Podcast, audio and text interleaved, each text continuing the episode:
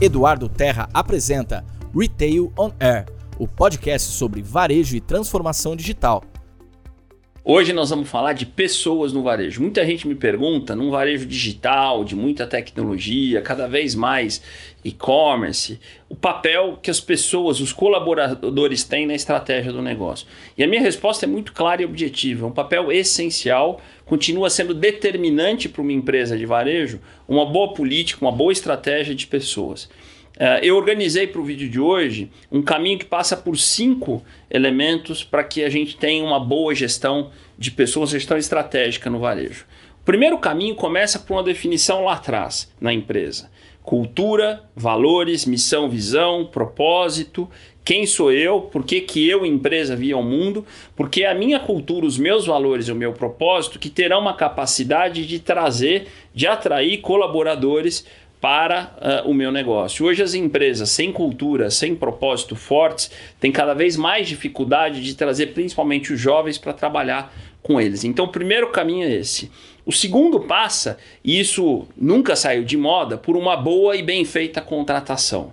Não adianta a gente imaginar que só com treinamento, só com dinheiro, a gente vai resolver o problema de uma boa equipe em varejo. Quer dizer, contratar bem é essencial. Contratar bem pressupõe definir aquilo que se procura, um bom perfil, usar as técnicas adequadas, ter tempo e levar a sério, deixar isso de forma estratégica. Então, o segundo aspecto, boas contratações.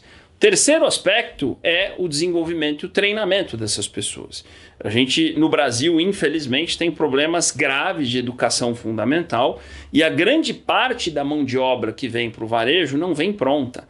Vem, é verdade, com déficits de conhecimento e de formação muito sérios. Então, a, a maneira com que a empresa trata a educação corporativa programa de treinamento, desde treinamento técnico funcional, passando por treinamentos mais comportamentais e desenvolvendo seus colaboradores, vai ser determinante para entender o que, que ela vai ter lá na ponta, de atendimento, de entrega, enfim. O terceiro elemento, treinamento e desenvolvimento.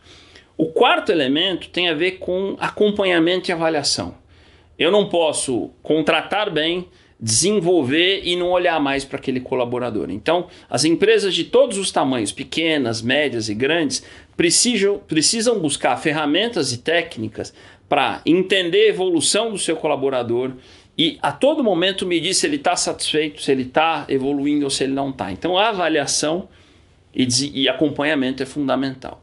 E, naturalmente, deixei para o final, é cada vez mais estratégico entender como quinto elemento como é que eu recompenso como é que eu remunero um time vencedor? Então lá atrás eu tenho minha cultura, meus valores, meu propósito, contrato bem as pessoas, treino, desenvolvo, acompanho, avalio e eu preciso recompensar esse esforço. Recompensar tem a ver com grana, sim, mas tem a ver com reconhecimento, tem a ver com as pessoas, uma vez se esforçando e se entregando, se sentirem é, recompensadas por aquele esforço.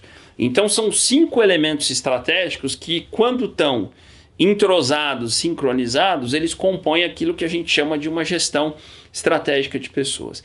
Mesmo com tecnologia, é, isso não mudou, continua sendo super estratégico para varejo físico, varejo online, empresa de serviços.